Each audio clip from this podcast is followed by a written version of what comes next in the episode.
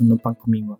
巴隆里可能帮赞助播孔明出，没有人赞助播出，可能帮孔明吗？还是没有人赞助播出？不过下礼拜就有喽。干嘛这么累？我是 Zender，可能帮孔明吗？没人赞助播出。我希望有一天接到叶佩的时候，我可以讲出这串日文。再会。关心你还好吧？我真的没有关心你吗？我有回你现实动态啊，这样已经很关心了吧？他会用 Google 表单公司，你又不去，像是 我不是有拍给你看吗？就是有拍给我看啊，但是你也有可能是拍你以前做的笔记给我看，我怎么知道是不是你新写的？你以为你拍了我就相信你吗？怎么可能？我是 Mark，我有这么肤浅？我觉得你是迫不及待想要讲这个部分啦。人要懂得就是初衷嘛。那你现在还会偷水吗？我是 Mark，我记得我的朋友也有揪过我哎、然后你知道我怎么回答他吗？不要。再会。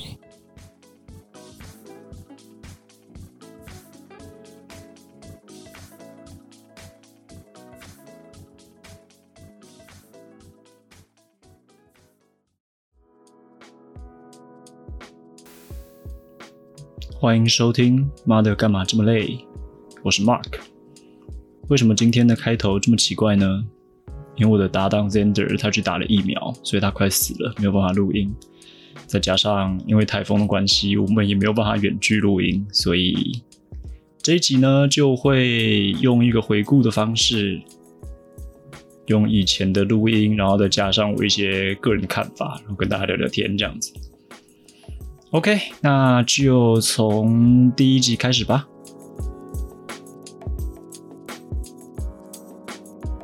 啊，你买酒不看名字就直接先买就对了。买酒不看名字啊，我主要看它包装好看啊，绿绿黄黄的，又是凤梨，怎么那你有看价格吗？？那你有看价格吗？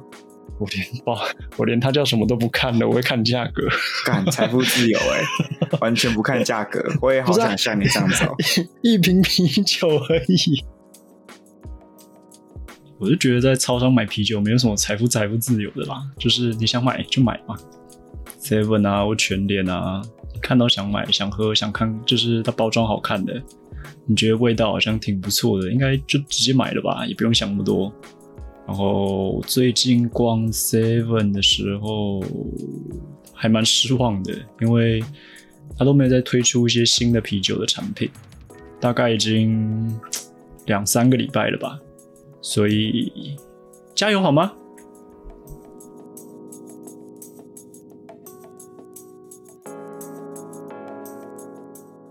哎、我很好奇，你为什么要学日文？就是想学啊，想学就学。你下班后既然已经要学一个东西了，为什么是决定用日文开始？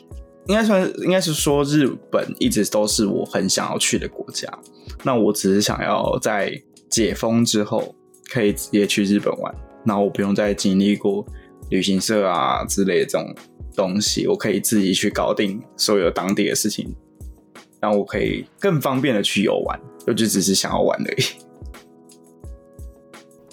有的时候我们学一个东西啊，就像我，我还蛮喜欢做菜的，所以我可能会自己去找一些网络上的影片啊，或者是诶我看到什么文章，我就特别把它点开。所以有的时候 Google 的那个新闻，它会投放给我一些做菜的东西，我会觉得很奇怪，为什么这东西算新闻？但反正我就是会为了单纯的喜欢而去学习吧，就像 Zender 他学日文只是单纯为了玩一样。我觉得这样子的学习的状态跟你学习的效果应该会是最好的。当然，不论那种超级会学习、超级厉害的人，他可能想学什么，他们就可能学学得起来什么。我讲的是一种长期的、持续性的，你可以一直有个动力继续学的这种学习方式。他学起来最轻松，然后他给自己的成就感的反馈也是最最直接的、最舒服的。就是我作为一个日语的学习者，我怕我有时候在节目上讲的东西会讲错，你知道吗？因为我怕啊可能有些观众会觉得说，哦，这个我们这个节目在讲日文的，然后那我应该是日语通之类的。我很想这边跟大家澄清一下，就是我不是日语通，我就是一个日文的学习者。然后对他不是，他就是一个冒牌货。对我嗯不是说 不是冒牌货吧？我没有要假装啊，我、哦你就直接跟我讲说我是日语小白，我对日本文化是完全不了解，或者是我在试图的了解这个文化。这么录了几集之后，有就是私底下开会讨论的时候，有讲到这件事情，就是我们现在讲的东西是会被不认识的人听到的，所以是不是应该要再更严格谨慎一点？可是我们又觉得说，哎，如果我们什么东西都审过了，没有办法临场发挥，或者是说啊，每一次录节目都要规划的很详细啊，然后像是有个课本教材，或者是有一个很严格的脚本，这样会不会跟我们一开始想要录这个 podcast 的初衷就不太一样了？所以其实我们现在还蛮，应该说还在拿捏那个分寸，或者是拿捏那个分享的话题应该要怎么样。所以其实现在剪出来的东西，其实算是比较保守吧。如果在剪辑的时候，其实剪掉蛮多东西的。那未来如果有机会的话，可能会把这些剪掉的部分全部集合起来，看看可不可以凑成一集吧。但那一集应该就会是成人限定吧。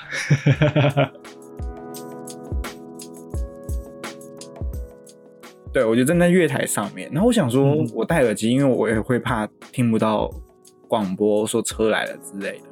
然后我就想说，好，那我就直接站在月台前面，这样车来的时候，我会感觉到有东西在动，会感觉到风，所以我就不会错过了班次。对，然后因为 高铁的南下列车的月台是两边都可以搭车，都是两边都是南下的。你在哪一站？你要讲一下是哪一站？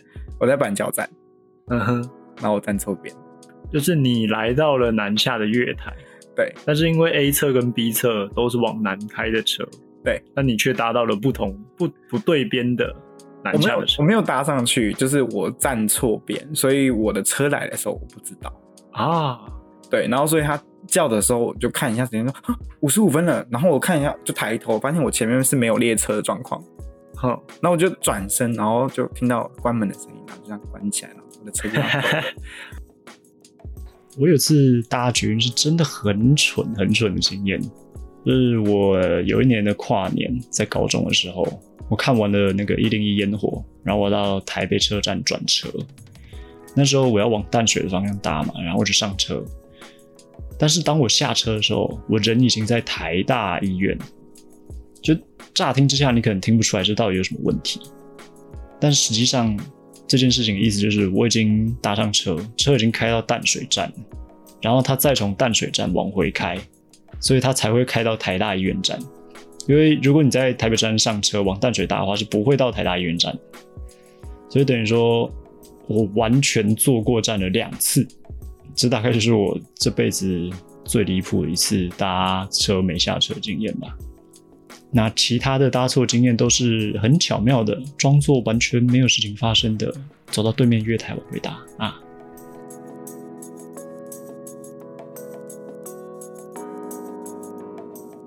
重点是我自己拥有那一桶炸鸡啊，这那一桶都是我的、欸，我要吃不吃哦都不关别人的事情啊，就是这全部都是我的，我好爽，我我现在是全世界最富有的人，啊，那种感觉你知道吗？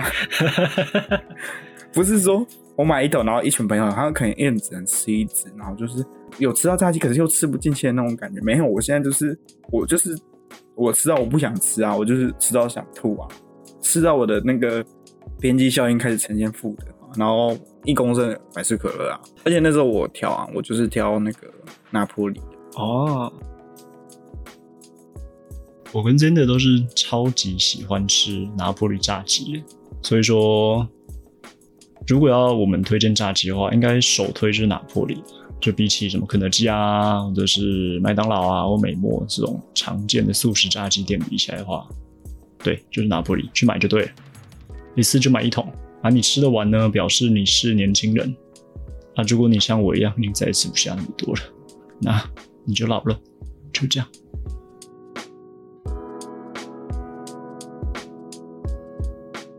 那你这样怎么打手枪？如果你要上下震动的话，因为我们有两只手啊。你是交替的，不是交替啊，就还是其实还是其实你的右手受伤一只手啊？还是你的右手不会，你知道你不会打这么久，所以不会到痛就结束了。我受伤是右手，但嗯，是我不会使用我的右手去进行这个活动啊。哦，你是左手拍的，那我是左手拍。这一段我会把它剪掉。为什么要剪掉？我们今天的日文就是新三色啊，聊天给大家一点福利嘛，让大家知道一下你的癖好啊。那我把它逼掉。但还是不知道你到底是左手还是右手。哎哎，嗯，那你把那个账户放在下面，然后就是付费解锁。马克到底是左手还是右手呢？嗯，好奇的话就是然后抖内哦，五十块不嫌少，一百块不嫌多。你就开一个 OnlyFans，然后拍一张手的照片，然后你要付费解锁嘛？然后看一下到底是左手还是右手，然后点进去就只有一张手的照片而已。哎呀，这么这么坑人，一张手的照片还收你四点九九美。哎呀，这就是没有脚本的后果啊！就是会突然跑出一些莫名其妙的问题，然后回答起来就很尴尬。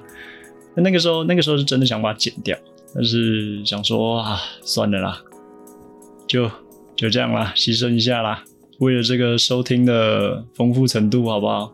就出卖了自己的左手。啊，但是那个 OnlyFans 啊，如果有买过的人，可以就是留个言给我，我很好奇那个 OnlyFans 到底是怎么运作的，或者是你有在经营，哎哎，那我们就私聊。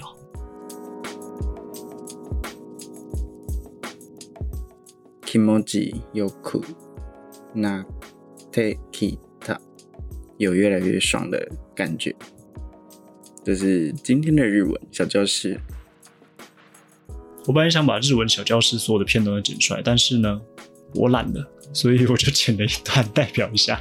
我想问一下大家，就是对于日文小教室这种小小的、短短的日常生活吗用语有没有兴趣？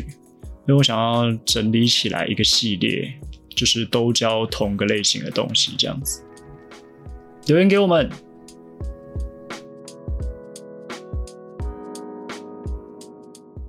好啦，那我就跟你讲，我们今天几点录音？十点，你睡到几点？十点，对，那在我的观念就是觉得说，我们十点要开始录音，哦我们十点录音，那就是要 可能十点前你就要开始准备你的器材啊，麦克风都要设定好之后，然后十点开始录音这件事情，不是十点才在那边给你加器材啊，然后设定东西之类的。所以这边哈，马克，请问你有什么需要辩驳的吗？我就是喝了一点酒啊，然后就睡着啦。跟你前几天喝巴隆里的调酒，然后就睡着，不是一模一样吗？我没有什么差别吗？没有吧？我们不是一样的吗？可是我那个是跟自己的约定啊，我知道怎么补救。你这个是跟我，我们又要再延后一集，延后一天。今天今天就是，如果你没有打电话过来，我可能就下次醒来就是早上五点我超傻眼的，而且因为我是我就是提早设定好器材，然后可能大概九点五十几分我就跟你讲说，哎、我准备好了，就是，然后你就一直没回我，然后想说在干嘛？不会是在又在开会吧？怎么可能？然后我就受不了，我就想干十点五分了，打一下电话好了，不然我觉得这家伙晃点我的机会很高。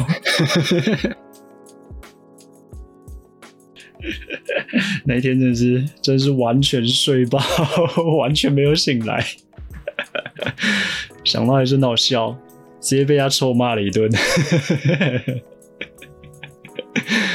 哎呦，啊就很累啊。就平常的话，我是都会醒来啦，因为那个时候我们都还是在远距录音，还没有真正走进录音室。那时候刚好就是疫情嘛，所以只能远距。所以就在房间里，啊，床就在旁边，你知道，在等那个录音的时候，就很容易不想睡着，然后你就会想说定个闹钟二十分钟，应该可以吧，可以醒吧？哎、但是就是会有意外出现，好不好？不要太相信自己的闹钟，闹钟虽然很棒，但不可靠。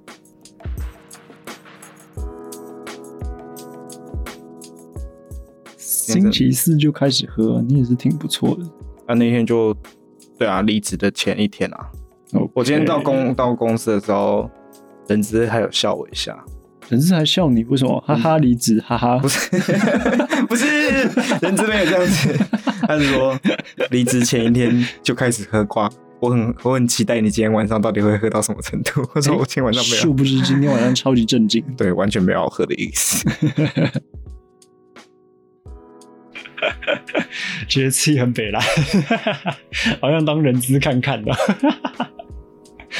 哎呦，那一集那一集我记得就是他差不多要离职的时候嘛。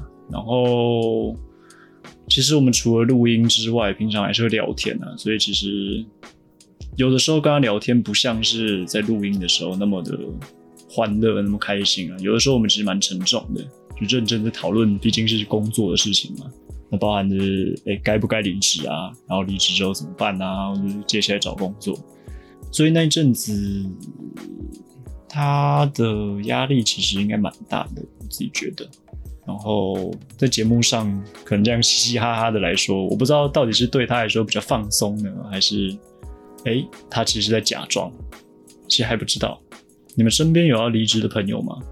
还是说你现在正处于要不要离职的犹豫期？或你刚离职，那这样子的经验也可以分享给我们听听看。之后如果有机会的话，可能会做一集特辑吧，因为毕竟我们是做这种下班后学习的，所以其实工作跟学习两部分我们都蛮有兴趣了解，然后也希望可以跟大家聊聊看。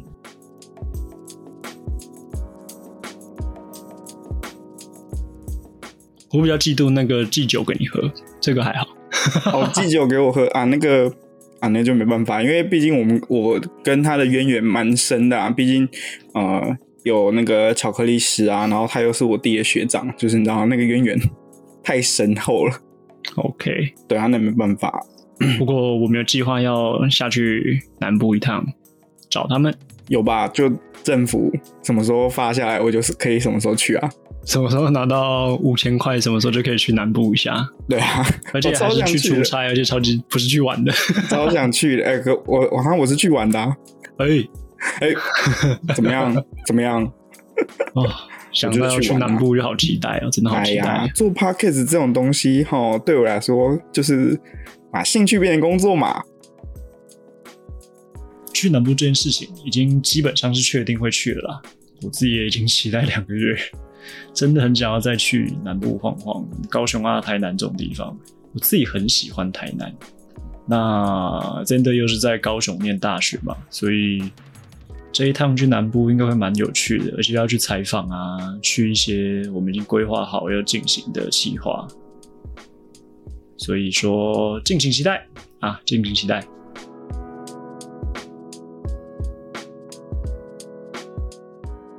我记我记得我的指导教授有讲过，他说在台北的名店的好吃程度，其实就是中南部随便一间店的程度而已。好，我觉得这句话有点深深的体会到了，有点太有点太夸张了。但是我不得不说，就是在南部的时候，就是我家巷口吊打，我觉得有点太夸张。但是嗯，确实我家巷口吊打。哎呀，我那时候我那时候到台北念书，就是研究所硕业的时候，你们说去吃好吃的东西的时候啊，嗯，因为我刚从南部念完书上来，然后你们说去吃好吃的东西，我真的觉得，感我对你们很失望哎。我说，感你们这些台北仔，真的是应该要跟我们来南部走走。你们对于好吃的定义太狭隘了。那那个时候的态度大概就是，哦，为什么要来吃这个啊？为什么要吃这个啊？啊？就这，大概是这个程度吧，我想。哎呦，然后有一次，我记得是寒假吧，他要带我们去他的大学附近，就高雄那边啦，然后去吃了蛮多间店的，我一直到现在都还蛮怀念的，因为真的很好吃哎。然后关于南部的一个美食，叫做牛肉汤。我是一直到大大学三年级还是四年级的时候才吃过人生中第一次，我真的觉得，嗯，这个东西实在是太棒了。然后一直到现在，我都还是会刻意的回去吃那一间我第一次吃到牛肉汤店，就是一个还蛮重要的一个回忆吧，我觉得。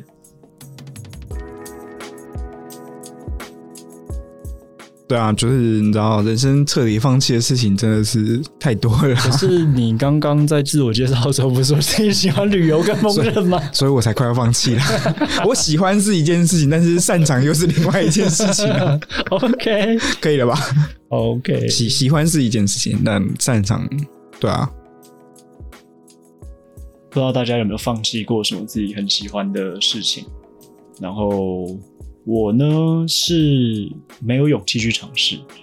我知道我自己很喜欢画画，但是我觉得我画的很丑，所以一直都没有勇气去学吗？或者是去做这件事情？但其实我心里知道，我很期望自己可以把我想要画的东西啊，看到的东西，能够用我的手把它记录下来，因为我觉得这真的很浪漫。所以我第二季的时候会开始正视自己的这个期待吧。那也希望到时候可以顺利的学会喽。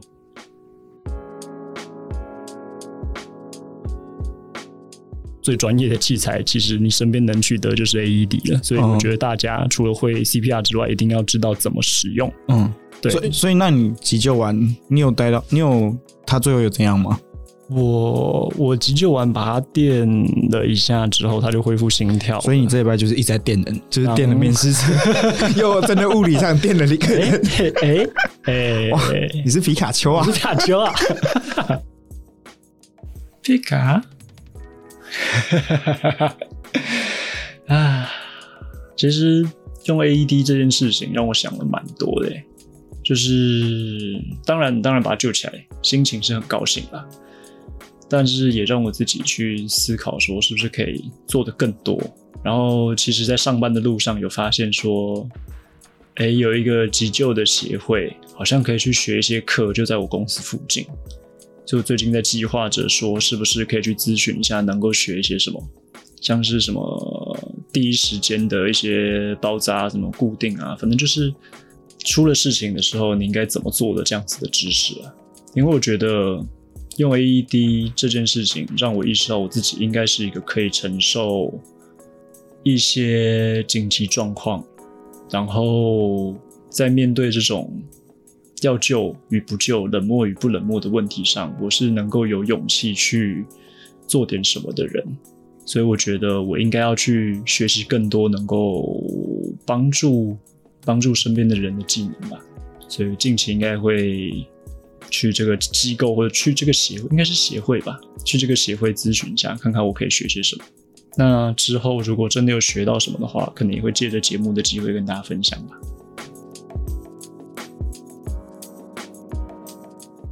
然后那你有听过腐女说你跟谁谁谁搭的这种故事吗？你说我本身，我本人，就比如说你在跟腐女聊天的时候，她跟你说：“哎、我曾经觉得你跟谁谁谁搭的。”有哎、有有有有哎、我超级喜欢听他们讲这种故事，超超级白痴，我超讨厌的超级好笑的、我超讨厌的。啊！我觉得很有趣、啊。讲？我觉得这这就是想象力啊！太丰富了，这个然后哦此风不可长。对啊，大概这样。没有，就是是哦，我很喜欢听他们讲这种他们的想象。我我记得我第一次就是了解到 BL 啊、腐女这种概念，在国中的时候，哦，我觉得跟他们聊天真的好有趣。他们讲的东西就很，我不知道怎么说诶、我觉得很丰富，特别丰富。而且他们讲的时候很激动，因为是聊自己喜欢的东西嘛，那种散发出来的那种自信啊，或者是那种投入的程度，就会我就觉得自然而然会被吸引了。其实不管是 BL 还是什么的，我想、看到一个人他分享他很热爱的事情，就自然而然会有个魅力吧。然后有时候他们会分享说你把谁跟谁凑一对啊，或者是你把你跟谁凑一对，人还蛮好笑的。好了，我觉得我知道有些人可能会觉得很反感，但我会觉得说啊，反正就想象力啊，我又不能限制你的想象。然后你讲出来剧情也确实很有趣，所以 OK，我自己是蛮喜欢的啊。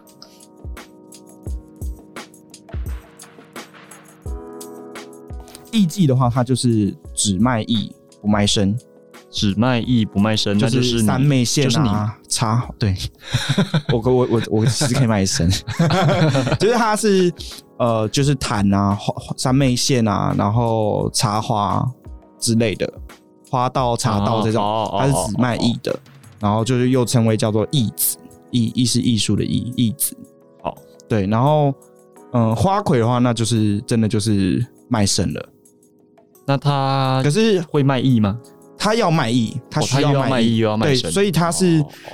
他需要具备艺技该有的技能，但是他又卖身体他，要提供更多的服务，对，OK 而且很贵。刚讲到的花魁，哦，就是你想要成为的样子嘛。对，我们自己在私底下聊天的时候，也有聊过类似的话题。我记得那个时候好像，我记得有分享罗兰的那一集也有聊到过吧。就是说，如果真的去从事了这样子的服务业的话，哎，你觉得你想象中你会做到什么程度，或者是你希望可以做到什么样的地位？还蛮还蛮有趣的。我不知道大家会不会就是这样子幻想过，就如果有一天，或者是在某一个情境下，你真的去从事了这样子的行业，好了，那会是什么样子？感觉会是一个很害羞的想象，或者是一个很疯狂、很狂妄的一个想象，但是就会觉得哦很有趣，但是内容还真的不能在节目上讲。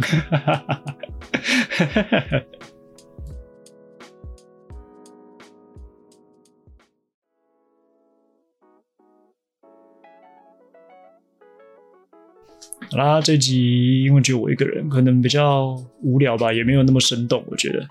那下个礼拜应该就会恢复正常的录音，然后 Zenda 也会回来跟我一起聊天。那日文的进度，还有一些观众的回复啊，还有之前欠你们的那个，我记得好像叫狂言师的解释吧，也会一并补上。那就在这边再说声拍谢啦，不好意思，这一集就是这样子。喜欢我们的人可以追踪起来，订阅，然后去我们的 IG 看看。